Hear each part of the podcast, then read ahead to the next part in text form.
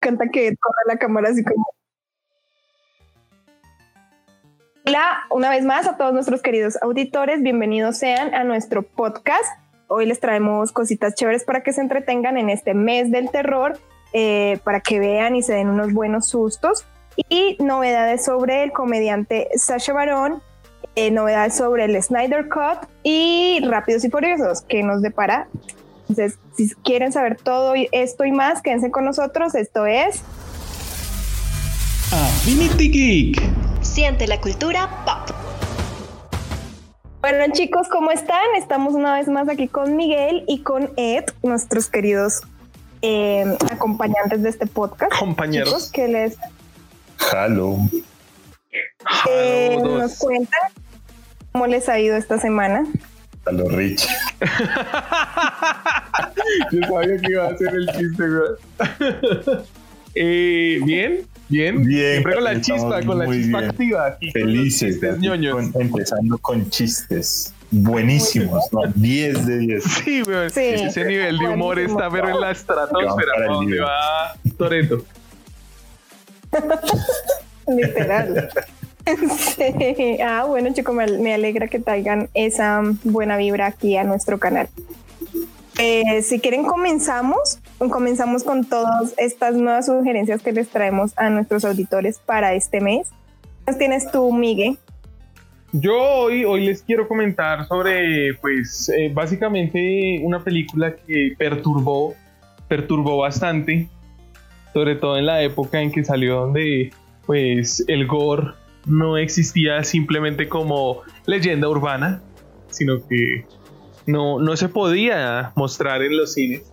Pero pues eh, Hellraiser eh, como que rompió todos este tipo de esquemas y mezcló al, al cine de terror eh, una infinidad de cosas como sangre, sesos, desmembraciones totalmente absurdas. Mejor dicho, las cosas más aberrantes que se le podían pasar a alguien por la cabeza, ahí estaban en esa berraca película.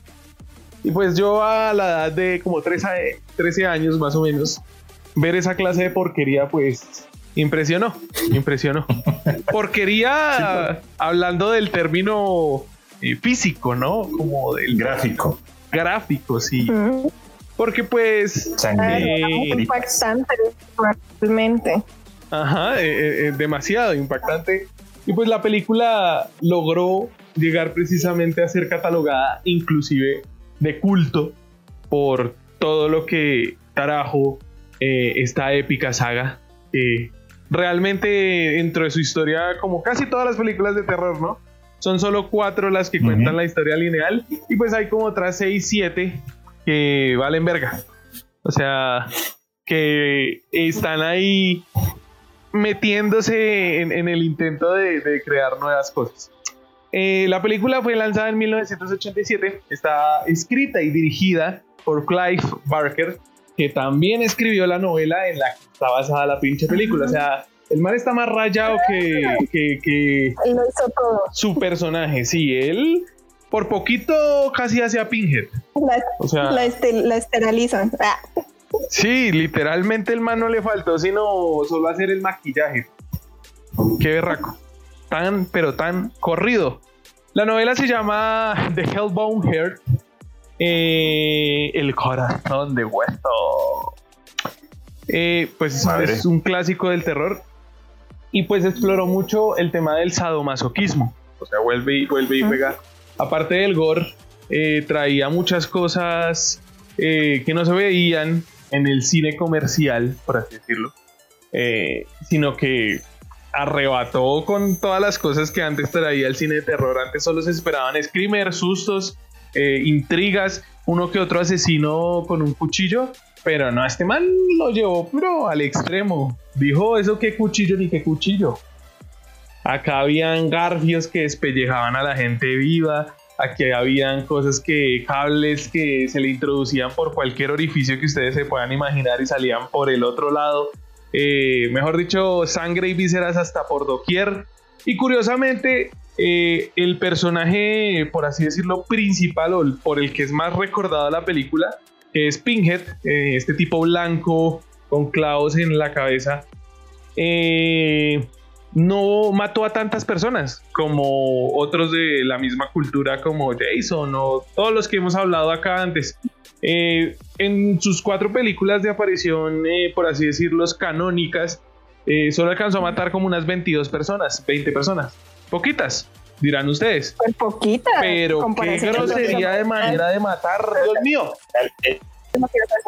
A pesar de que Pinhead, el personaje principal eh, de la saga, eh, no fue un gran asesino, eh, las muertes que generó, que pues eran como aproximadamente 20 o 22, eran para mí las más brutales del género. O sea, creo que no he visto cosa más sanguinaria en, en este mundo. Y pues nada, de, era, más, era más calidad que cantidad. bueno, sí, calidad de asesinato. No, calidad de muerte que cantidad. No más la primera escena que yo recuerdo. Calculen unos garfios saliendo de una caja metálica y agarrando, arañando la piel de la persona y la van despellejando viva mientras que se va metiendo toda la piel y los garfios dentro de la caja metálica. Así empieza la película. No más así. Gracias. Entonces, pues, era una película importante. Ustedes se preguntarán de qué va Hellraiser. O sea, mucha gente tiene, tiene eh, eh, en mente a este tipo, a Pinhead, ya sea por Split Note eh, o por otras bandas de heavy metal que también lo usaron como alguna, algún icono alguna vez en sus videos, en sus álbumes pero pues él fue originario de esta saga de películas. Eh, él es el líder de los cenobitas, que son prácticamente como custodios o los guardianes de la puerta al infierno. Entonces básicamente de eso se trata la película. Un ciudadano consigue una caja eh, negra, por así decirlo, eh, una caja como rompecabezas de este tipo de acertijos en una, en una, en una venta de garage en Marruecos y resulta que la caja eh, está poseída, está, mejor dicho, alterada. Eh, cosa que vamos a conocer más adelante en el futuro de la saga por estos tipos de espíritus. Entonces el tipo pues logra descubrir el puzzle, arma la caja, la puede abrir y aparecen los cenobitas, que son estos tipos. Entonces coge al tipo que abrió la caja, se los llevan al infierno, y empieza la debacle. Más adelante, en unos años después. Él, no los liberó, él no los habría liberado de esa caja. No, porque el infierno no perdona. Ah, no uh. eh, esto, Miguel, eres todo un escritor. El tipo, el tipo, gracias, Cam. primer piropo que me echan el pinche programa, por favor, los oyentes. Cuando escuchen esto, hagan una raya. Gracias. Eh, Qué mentira.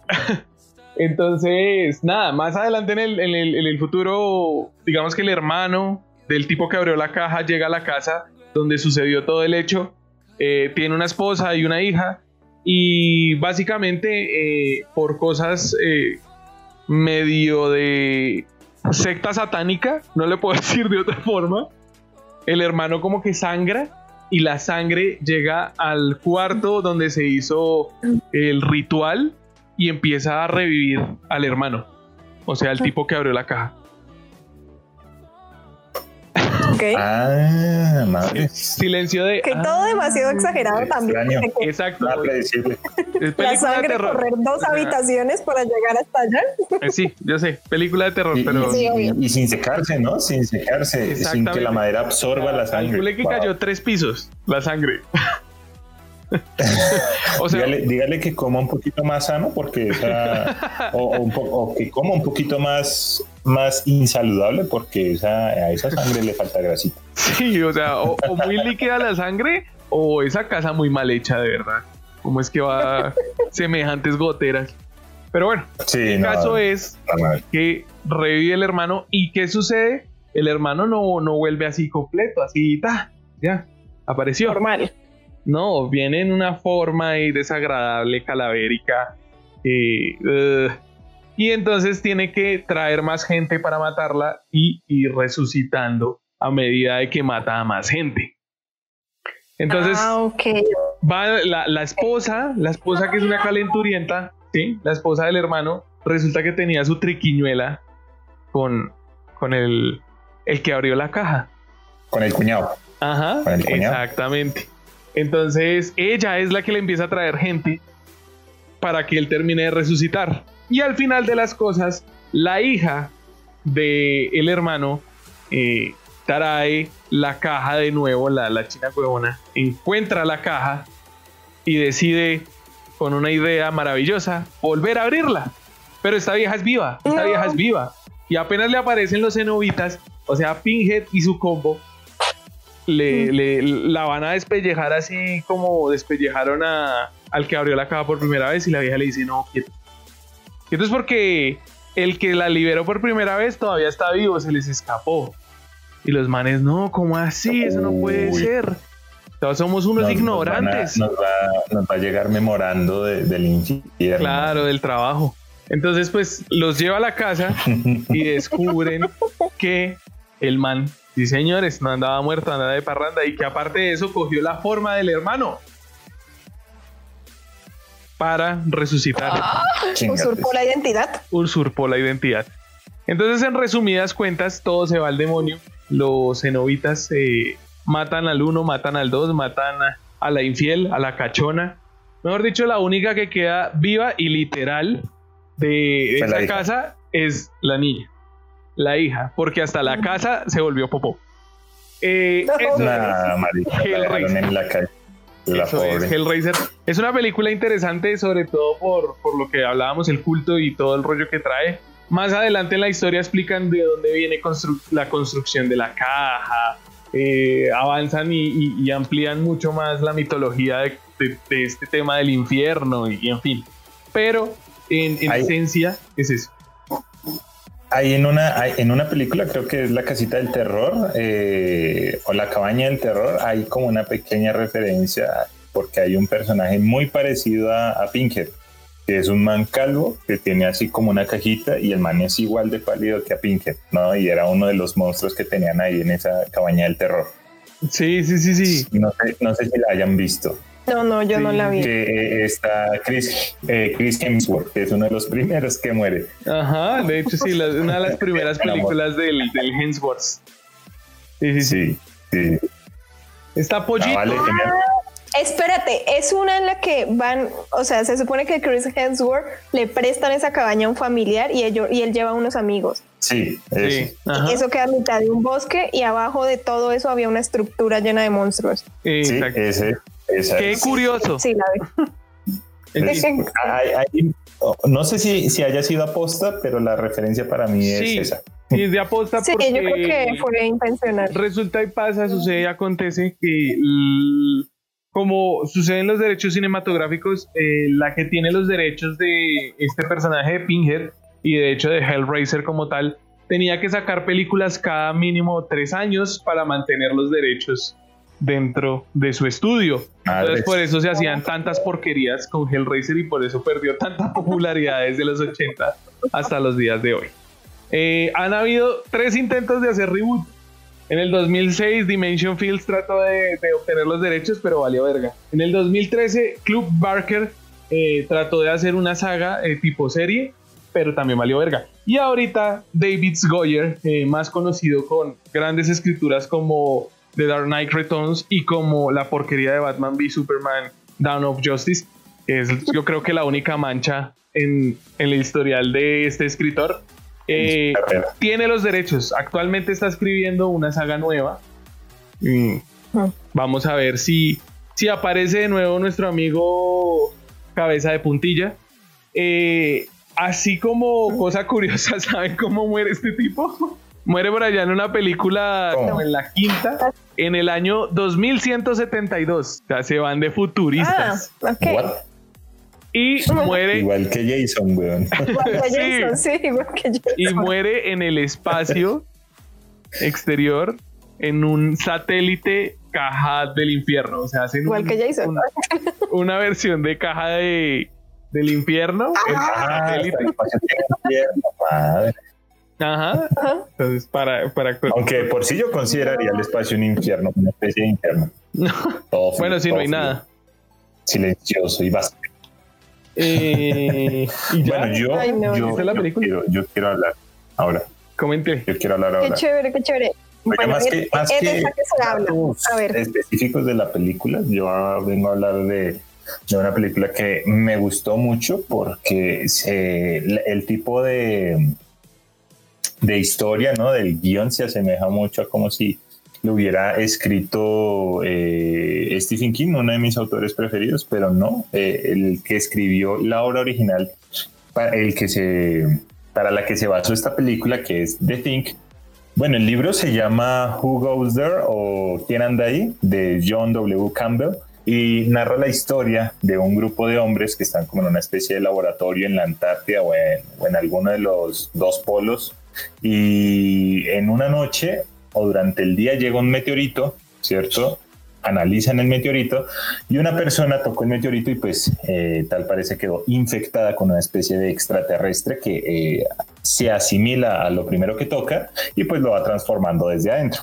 Entonces la película empieza a mostrar que el man empieza a enfermarse, el man empieza a sufrir diferentes síntomas y no sé qué, y cuando se desploma, el doctor del grupo lo va a tratar de revivir como con un desfibrilador y justamente cuando lo va a hundir, ¡pum! Se le hunde el abdomen al muerto y luego salen dientes y le arrancan los brazos a- al doctor, ¿no? Y resulta y pasa que eso es un dato curioso y es que el, el director de la película, que es John Carpenter, buscó a un actor que no tuviera brazos precisamente para hacer esa icónica escena en donde lo muerden y le arrancan los brazos y pues como el man no tiene brazos, obviamente no Ah. sufrió nada y le dio mucho más realismo a la escena. ¿Ves, Cami? ¿no? Entonces, Genial. claro, eh, Inclusión desde los Inclusión, 80. muy bien. el extraterrestre se vio expuesto a- y empieza a escaparse, ¿no? Entonces eh, se traslada la cabeza del muerto y empieza a, a correr, le saca patas y todo y, y se escapa. Entonces está la, la cuestión de que todos los manes, no, marica, ¿qué pasó aquí? ¿Qué es? No sé qué. Y ya, ahí se empieza a desarrollar la película. Entonces obviamente van a haber más muertos y demás.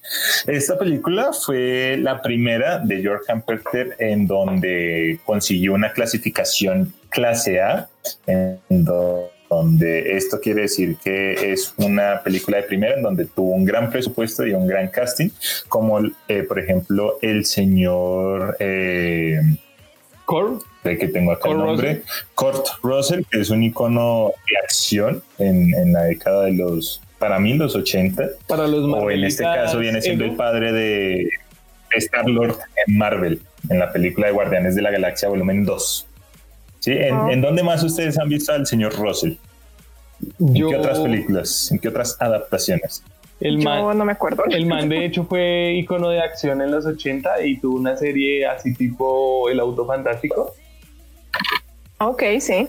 Ese no era... de- Ah, bueno, pasó de actor, ¿no? Porque el que yo lo tengo es con David Hasselhoff. Exacto, es que era el rival, era el rival de David Hasselhoff. O sea, era, el- Ah, era como el nivel. Se- se- los dos Ya, batallaban, sí, eran sí, como Jean-Claude Van Damme y Arnold Schwarzenegger en sus mejores épocas, así. Así, Mm, Madres. combatían, combatían. Pero a ese, a ese yo lo tengo en buena estima con esta película porque eh, en otro dato curioso, el, el director Carpenter quería que el frío fuera real, entonces las escenas lo hacían como en habitaciones como con 12 grados centígrados, dándole a los actores más eh, esfuerzo a que dieran la impresión de que estaban pasando muchísimo frío. Carracaqueaban, mejor dicho. en la Antártida. Y fíjate, les cuento que esta película en, en su estreno eh, resultó ser buena, buena en taquilla, pero mala en críticas. Sí, tuvo una buena taquilla, pero malas críticas. La gente salía muy disgustada de la película. Pero entonces, cuando adquirieron los derechos para transmitirla por televisión, eh, resultó ser una de las 500 mejores películas de terror de, de los sí les gustó. eh, tiempos. A la gente de la televisión sí le gustó, pues porque para mí es una buena película. La cuestión es que eh, estos efectos, a pesar de que se puedan ver muy, muy, ¿Cutres? Muñequi- eh, muy muñecos, muy, ¿cómo decirlo? falso? Un término, Miguel. Tú eres el, Muy el cutres, muy, muy, es que ese es muy español, Me pero, encanta el término, el término súper. eh, pero para términos hispano, bueno, latino hablantes, ¿Chichipatas? No, no, tampoco eh, sí, de, de bajo presupuesto. Ah, Sí, póngale, eh, así efectos de bajo presupuesto, para mí resulta ser bastante gráfico y muy, muy realista con lo que viene siendo el extraterrestre en sí.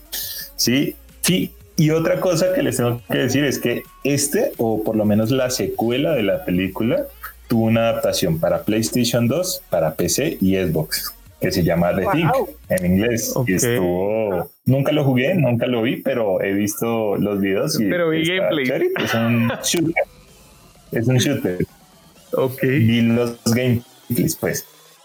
Mm, Y eh, digamos que eh, basándose en, en la historia del, del extraterrestre, dicen o afirmaban en un Blu-ray de la película que el extraterrestre si hubiera logrado escapar, únicamente le hubiera tomado tres años para erradicar toda la humanidad, porque el extraterrestre eh, cuando se fusionaba con un individuo tenía eh, asimilada la forma, ¿sí? la imagen y su conocimiento. Entonces, claro, ah, si ese individuo toca a otra persona, ya infecta a la persona con el extraterrestre o con el... Sí, con, Sí, con otro... Era, era como un extraterrestre. visible.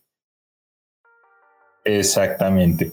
Y pues nada, hay, hay unos que dicen que el final eh, dio para debates de si de los dos sobrevivientes que quedaron, uno de los dos era el impostor. Buena referencia a Ah, Among Us. ok. Y, y, y nada, o, o el perro, el extraterrestre, terminó estando en el cuerpo de un perro. Entonces, pues no, no sabemos, yo no lo sé, pero a mí me gusta la película, es buena para pasar una tarde bacana con palomitas y comiendo algo, pues para los ¿Pero hubo secuela o con el-. ¿Cuál, ¿Cuál final te gusta más? ¿Que haya quedado en el perro o se haya quedado en el lugar? Sí, en el ¿Con perro. cuál final te quedas? A mí en el perro. Ah, Así el no perro. hace daño. No, igual, sí. No, claro. o sea, Es peor. Lo toca Porque todo el mundo toca al perro. Se, manera. Ujú. Ah, pues sí, también Porque es la, la única debilidad que tenía el extraterrestre era el fuego. Entonces, un perro en la Antártida que se va a morir con ese extraterrestre dentro. La película en sí es buenísima para pasar una tarde eh, disfrutando de comida, palomitas y para las personas que les guste comer mientras ven cómo le sacan las tripas a alguien o le arrancan los brazos a un doctor, 10 de 10. Se Agradable. Ok, Agradable. Perfecto. Súper agradable Agradable. para comer. Sí. Bueno, chicos, entonces vamos a un corte noticioso y ya volvemos. Bueno, Miguel, vamos contigo. ¿Qué noticias nos tienes? ¿Qué novedades hay? ¿De inicio? ¡Wow! Creo que nunca había hecho de inicio. ¡Wow! Eh, ¿qué, qué, qué opinan si Jared Leto regresa como el Joker?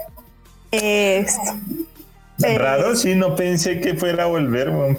Pensé que había quedado disgustado con tantas escenas que le habían cortado en, la, Sí, en el Escuadrón. Suicida, que nada, entonces vaya y cómanse su Joker. Pues bueno, es que el problema ahora como, como ya abrieron la puerta del multiverso y Flash y todo el rollo. Entonces, pues sí, Claro. señores, ya se confirmó que vuelve. Estuvo en las regrabaciones, en los records de la Del Zack Justice Snyder. del Zack Snyder Cut. Eh, Chévere. pues a mí me gustaría ver un poco más de ese Joker. En mi opinión es un poco extremadamente gangster.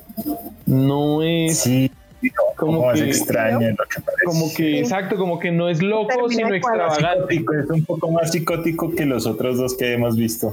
Ajá, Del Jared, eh, de, no, de, de Heath Ledger y de Joaquín Phoenix. exactamente. Eh, este es más como gangsta. Eh, de- a mí me gustaría volverlo a ver. pues, espero que, que haya una reunión de Jokers. Ah, el Jokerverse, no me entiendes. Eh, No, no se puede, uno ya murió. ah, Ah, bueno. Nos rompen el corazón. Eh, pero sí, esa es una noticia. En otro, eh, vuelve Disney con su fórmula eh, sacadineros, eh, vende muñecas, eh, la nueva película Raya, eh, El último dragón. Eh, quién sabe cómo llegue aquí a Colombia la película, pero sí, viene con la misma fórmula, presentando una nueva princesa que ahora le va a hacer competencia a Mulan, eh, era la única como oriental, y pues ahora Raya eh, viene ahora con un dragón. Eh, también va a pelear contra Chévere, Mushu. Sí, hay, hay- hay harto de dónde sacar en, en tipo ambiente oriental, ¿no? Sí, sí, sí. Esperemos que la película no repita tanto, por lo menos que coja argumenticos interesantes y que no sea la repetición de la repetidera en cuanto a Disney. ¿A ti, Cami, te agradaría ver otra Disney Princess?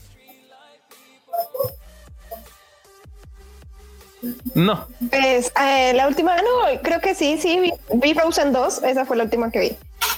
O, pues no sé, eh, o sea, no es que me llame la atención o que lo espere, pero pues uno siempre va, cae y la ve. Entonces, Sí, claro. Uno siempre tiene un sobrinito o una sobrinita, diga. bien. Para pa, pa- pa ir a, a verla. Eh, en otras cosas, Ojalá, ojalá que no esté tan musicalizada, weón. Pero espero yo se, por lo se menos. debe venir que sí, sí, se debe venir que sí de lejos. Eso es lo, que eso es lo único que a mí me gusta de esas películas, la música.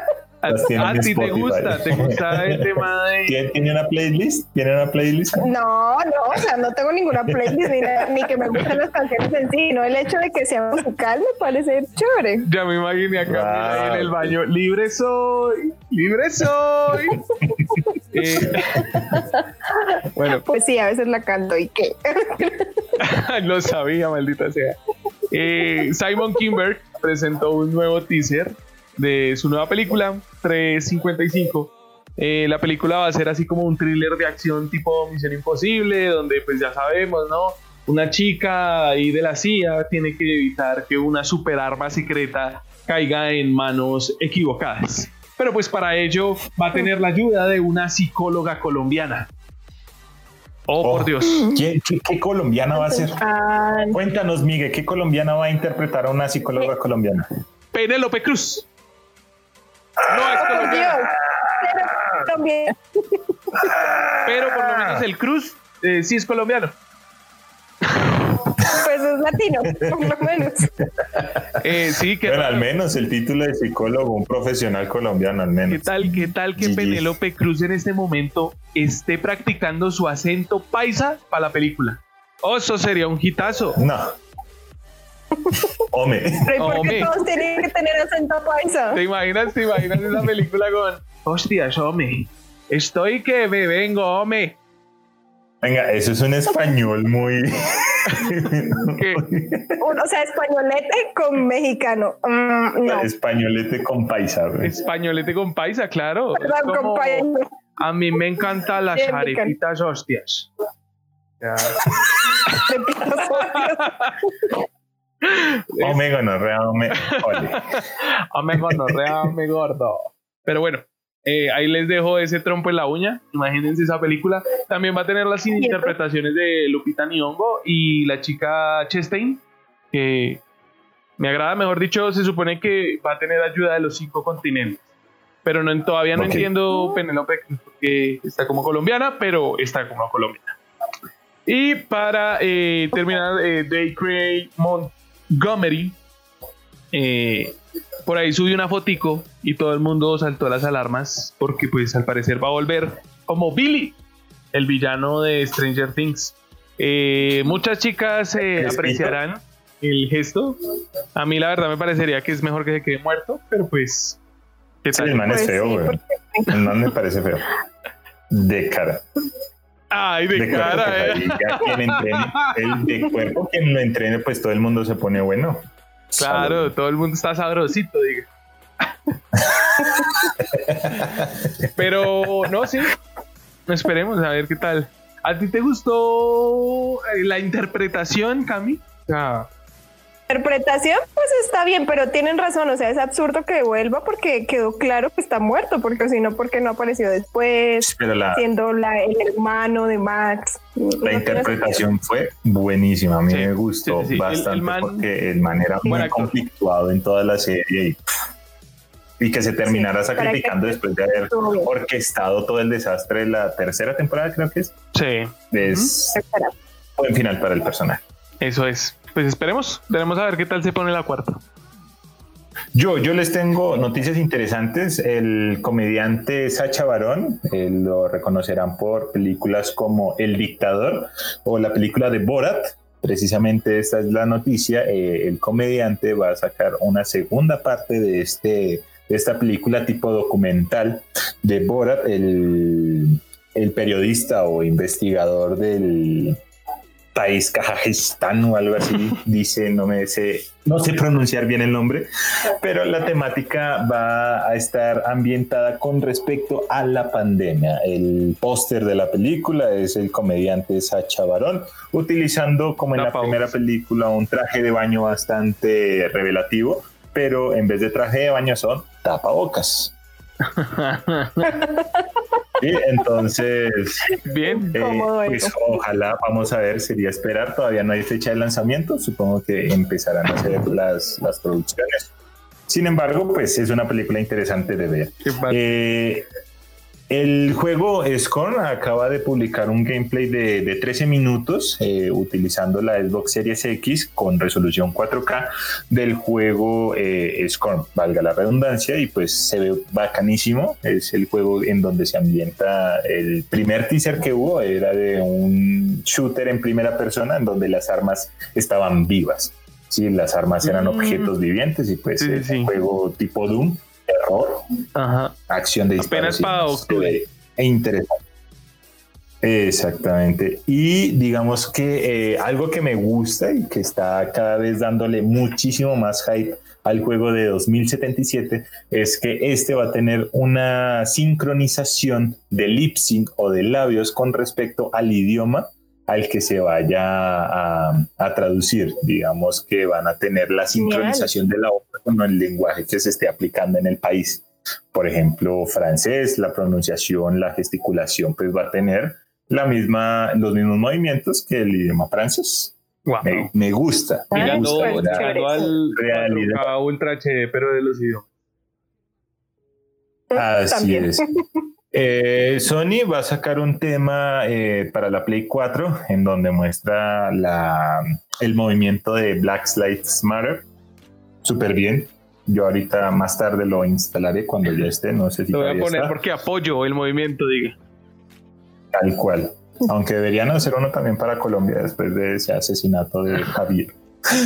También, también. Pero Sí, sí, creo que era Javier, ¿no? Si, si no me falla la, memoria. Sí, sí, sí. Creo que sí. Sí, cierto. Y pues, eh, entre otras cositas, eh, una actualización para la PlayStation 5 es que los trofeos posiblemente vayan a desbloquear contenido digital de los juegos a medida que los vayan desbloqueando. Súper. O sea, DLC es posiblemente gratuitos. Ojalá. Yo lo vería más que todo como artículos eh, estéticos del juego. Sí, pero que va a incentivar a los jugadores a desbloquear los juegos, pues porque yo soy, digamos, uno de los jugadores que, pues me pasé el juego y yo no de los que sacan los logos y platino. A no ser de que el juego me guste mucho. A no ser. Juego, lo disfruto un poco más.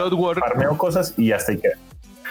Bloodborne, Bloodborne es uno, uno que platiné, uno que sí me costó mucho fue Dark Souls 3, podidas eh, cositas de hueso, me costó sacarlas y ahorita no me acuerdo cómo se llama, pero difícil. Pero bueno, esas son mis noticias, esas son las que les traje hoy.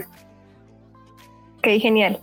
yo les trae, yo les tengo para completar lo que Miguel estaba diciendo, Amber Heard y también Ray Fisher, los actores que dan vida a Mera, Mera y Cyber. Mera y, Cyber también Mera, la mera mentirosa. Claro, Miguel, ahí estaba con chiste fino que hacía falta. Oye, pero ese estuvo re bueno, tiene que apoyarme que estuvo re bueno. No. Este... también aparecerán, también aparecerán, eh, aparecerán en el corte de Zack Snyder de Justice Leaks. Entonces, pues vamos a ver qué pasa. Súper, bien. En otras noticias, Richie confirma que Rápidos y Furiosos no tendrá solo 10 películas, sino que tendrá 11.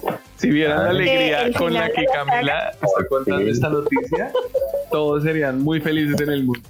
Pues de hecho se está riendo, la verdad.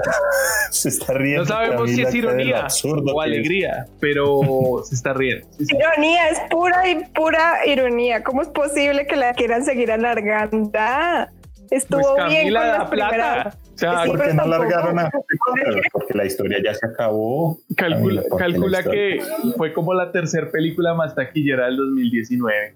Y eso que está Avengers Endgame, calcula. que terminó rebasando, a pesar de que hayan lanzado otro segundo estreno, a, a la película más taquillera que fue Avatar. Sí, tal cual. En todo caso, para todos los amantes de Rápidos y Furiosos, va a haber una eh, otra más que va a ser, pues va a ser parte de la décima, se va a dividir en dos. A mí me parece muy Entonces, chistoso. pues, es, yo, yo por lo menos tengo que decir, no me da pena admitirlo, yo he visto sagradamente todas las películas de Rápidos y Furiosos en el cine, porque pues los efectos especiales me gustan. Eh, es muy chistoso y tengo que decirlo, que durante nueve películas eh, el protagonista Vin Diesel Toreto se la ha pasado diciendo que lo más importante es la familia y que en el final aparezca su hermano perdido, o sea, lo perdió a pesar de que lo más importante es la familia y ahora lo va a joder porque lo más importante es la familia. Gracias Toreto, te amamos. El hermano es perdido, el man no estuvo en las otras nueve películas. A la verga, estuvo más el otro, el, Paul Walker. el que El murió en el accidente, Paul Walker. Paul Ajá. Walker. Entonces sí. ese sí, ese man sí se echaba y recibía hasta balas por él. Entonces, pues, En fin. Pues No no recibió sé, el accidente, en todo pero caso, pues, para mí ya después ya no tiene fundamento nada y para mí es como acción gratuita y por nada. Entonces, pero pues bien por a todas las personas que les gusta y tienen sus gustos. En fin, y en otras noticias, esta sí es una noticia genial. Eh, uno de los integrantes de Gorillaz, uno de los integrantes de Gorillaz, Albarn, confirma que la banda realizará una película animada con Netflix. Entonces, esto sí, es algo la vi, que sí esa noticia. Ah, emocionada por. A lo super Y pues, interestelar de Daft Punk. eh, todo el álbum era una película de anime. ¿Se lo vieron? Cool. no. Yo creo que va a ser por ese No, lado. no, no. Así se llama, Interestelar 555 o Interestelar 777, no me acuerdo el número. Pero eh, toda la película, o sea, es una película completada de anime, que son las 13 Ujú. canciones del álbum. Guau, Mira. severo. Y el estudio Pues de- que lo hizo fue el mismo de Caballeros del Zodiaco, para que lo vayan y lo revisen. Ahí curioso. Que, pues de pronto porque dicen que la película se empezará a producir después del lanzamiento de, de su álbum Song Machine Season 1 Stranger Times. Entonces, Che, es vez, posible, es puede ser posible. que esté relacionado. De hecho, de hecho, casi siempre todos los videos de Daft Punk, bueno, a excepción, digo, de, de Gorillaz, a excepción de uno, tal vez, eh, han sido como con estilos diferentes de animación, ¿no? Han tratado de, de variar entre animaciones. Entonces, sería cool, sería cool ver una película completa con audio de, de Gorillaz. Genial. Pues, eh, ojalá ver que sale una película de una banda. No, Ajá. sí, que no sería. o bueno, de una banda de personajes que, que solo existen en animaciones. Pues esto es todo por las noticias de esta semana. Retomemos nuevamente.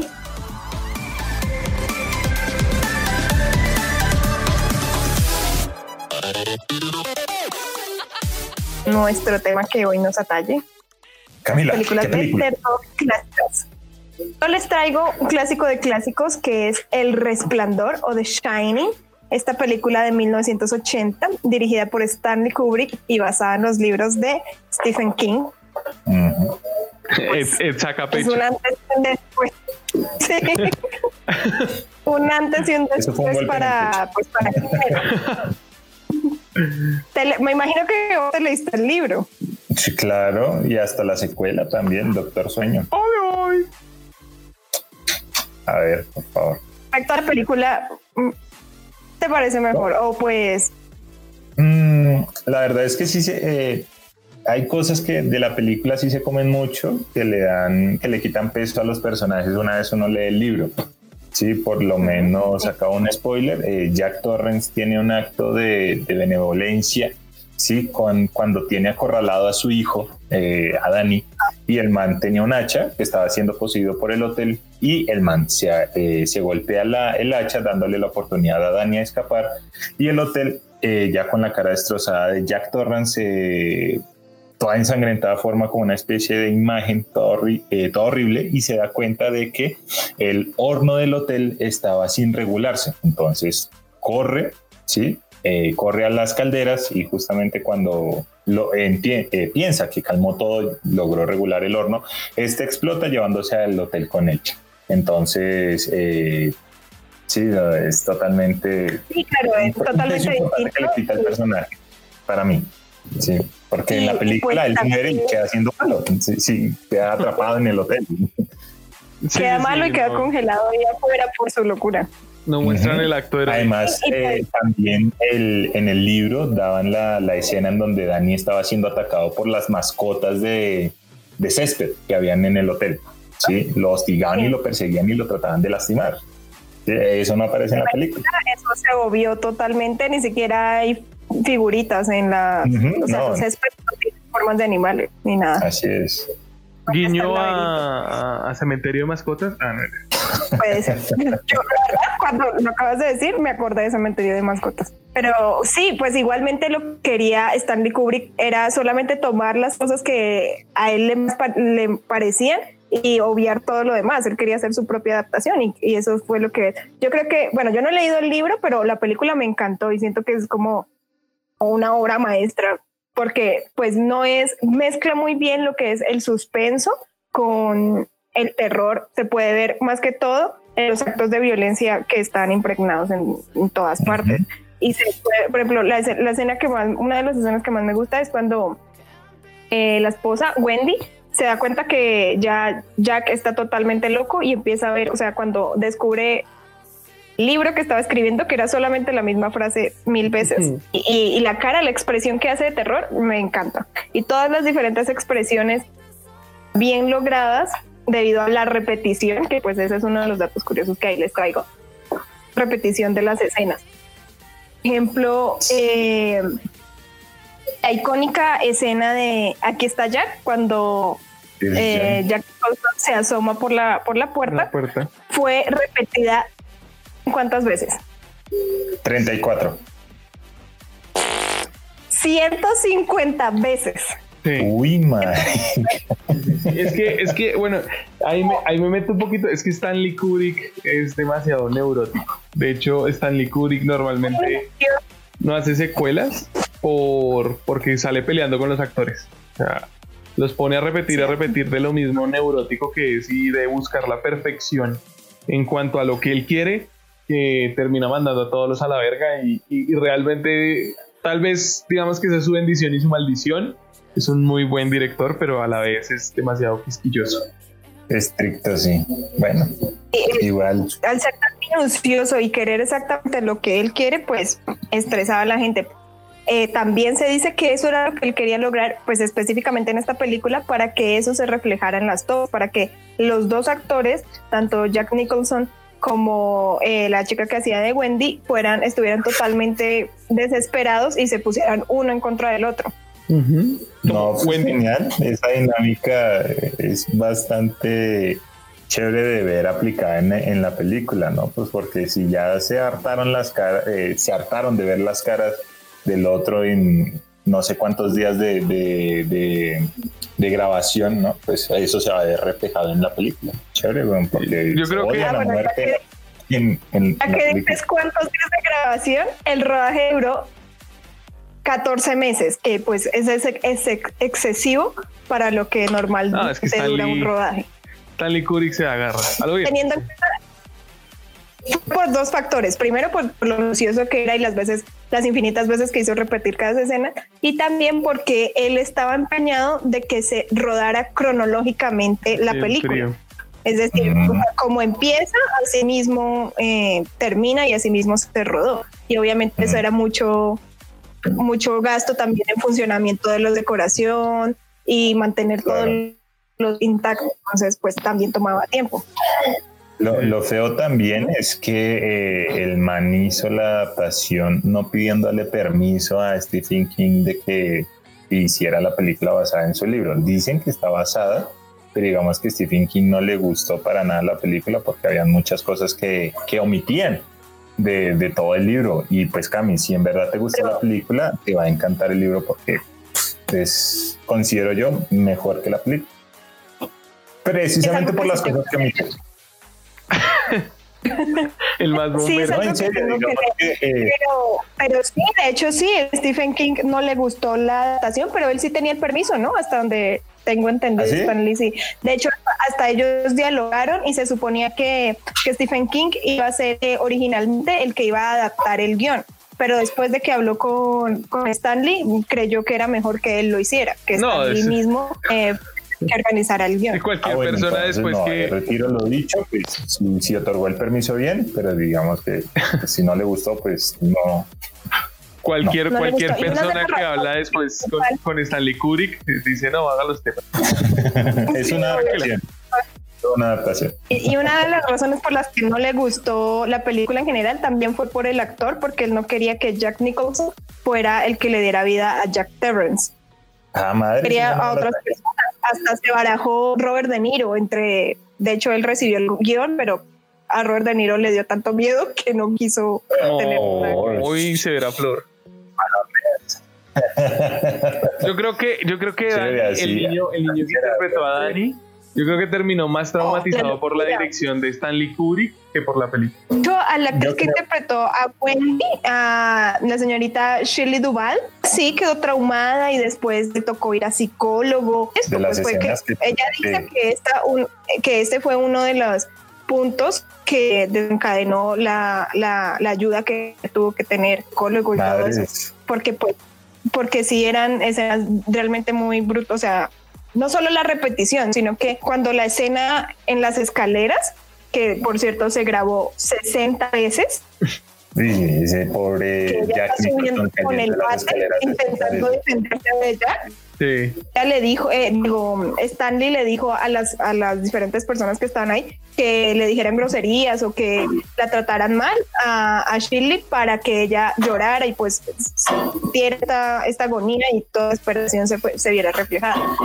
Personas Diablos. no, que ellos no iban a hacer eso. Diablo, señorito. ¿qué Ya los tiempos son ahora? otros, ¿no? Ya no podemos, ya no se puede hacer eso porque Sí, despedido. Claro, es acoso, es acoso laboral. exacto. sí, Empiezan los le, dilemas. le sindicato. No, pero yo considero que la película es buena. Y no, yo también, o sea, es, y además todos los detalles. Eh, por ejemplo, cuando la toma de, de la pelota, cuando Dani está con los carritos y entra una pelota rodando, esa escena la grabaron 50 veces para que la pelota quedara justamente en la, en la parte inicial donde estaban los carritos y formara como ese círculo perfecto. Era como todo muy minucioso para que quedara exactamente las cosas que, que él quería que quedaran en cámara. Ven y, y la La gente. escena, la escena que yo recuerdo es cuando es eh, Dani visita la habitación donde está la mujer ahogada, la anciana ahogada. Y luego cuando el papá Jack Torrance llega y ve hacia la mujer buenota, desnuda, creo que era pelirrojo, no sé. Y luego se da pista en el, en el espejo y está abrazando a una mujer así toda putrefacta, todo... Eso Ay, es.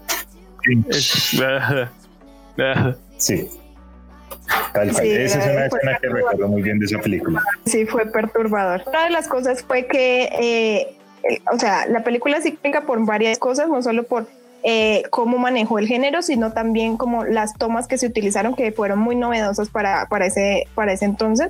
Una de los métodos que se utilizó fue el, eh, el uso de la Steam Cam, que es como un, una- un soporte que se le pone a la cámara para que cuando estés rodando esas, eh, esos planos continuos, la, la cámara no se, no se mueva y no se, no se vea tembloroso. Como podemos ver, pues hay muchísimos planos continuos que le da eh, esta sensación de que el espacio es súper grande y que son muy poquitas personas para habitar un espacio tan grande y le da esa sensación de más, como De más vacío, de claustrofobia de una otra forma.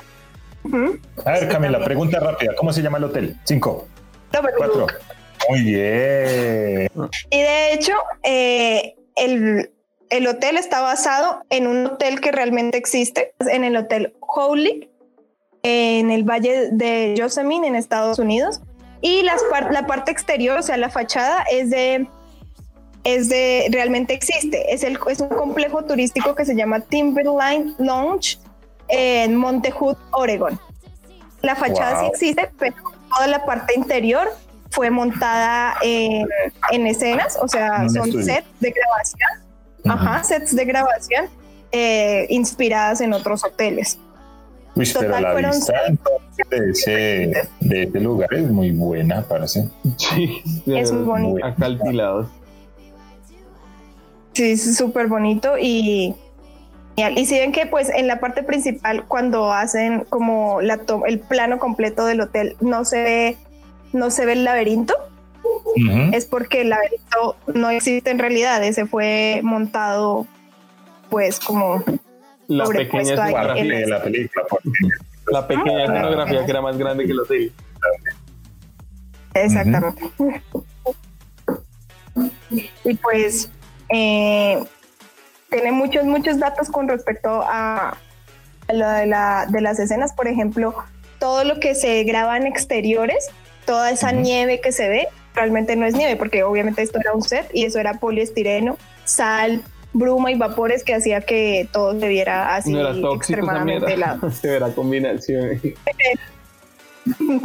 Pues no sé, yo creo que no. Pues se murieron dos productores, pero pues nada.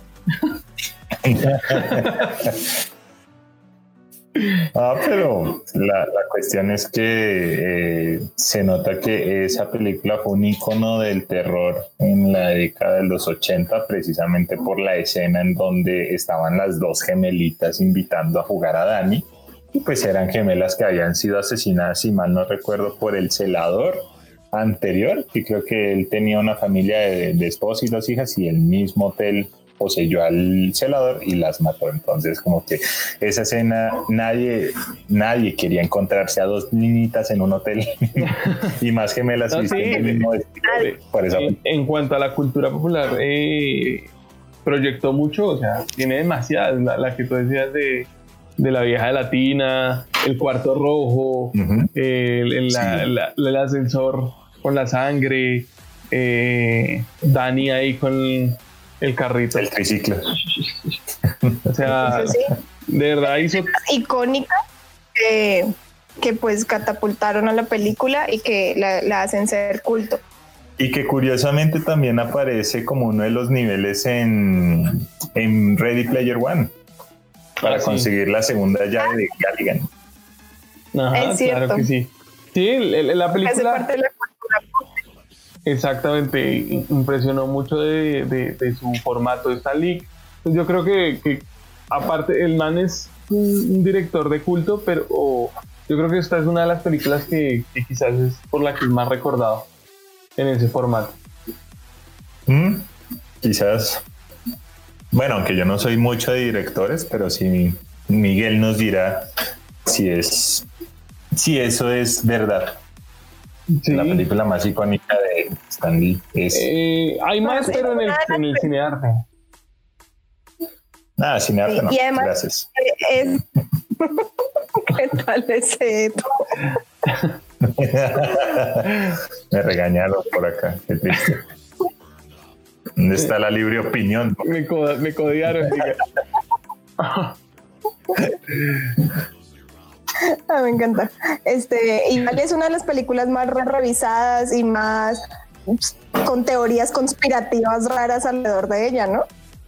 Y si han visto que, pues, su- dice la gente, o sea, a la gente le gusta conspirar.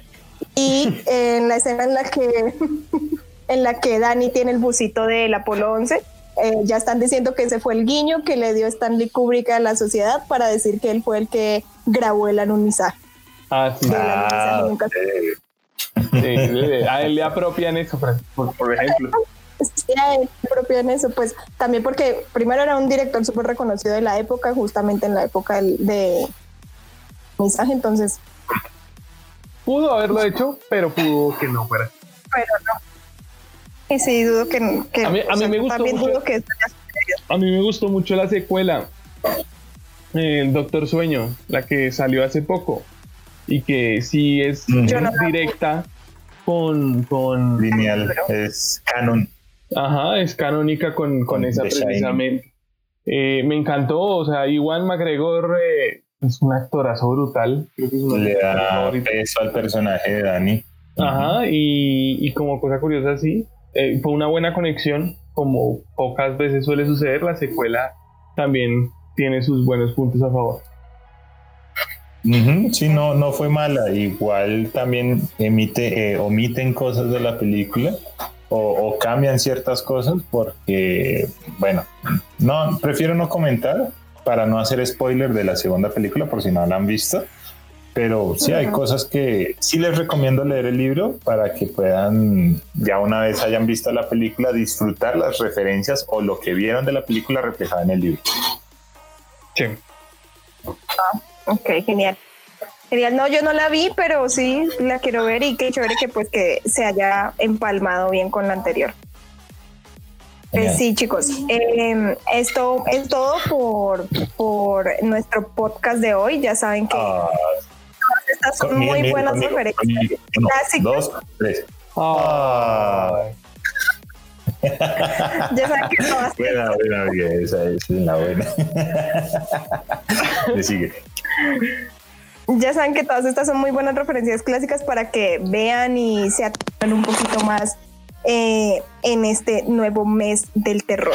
Entonces, chicos, no olviden. Ah, bueno, la referencia, la, la recomendación que les tengo para esta semana es no sé si ya mis compañeros lo habían dicho antes, pero estoy súper enganchada últimamente a Brooklyn Nine-Nine sí, sí, nunca la había visto, completa. La viste, buenísima. nunca la había visto completa y ahorita estoy súper enganchado viéndome todos los capítulos. Sí, uno no, no puede dejar de verlos.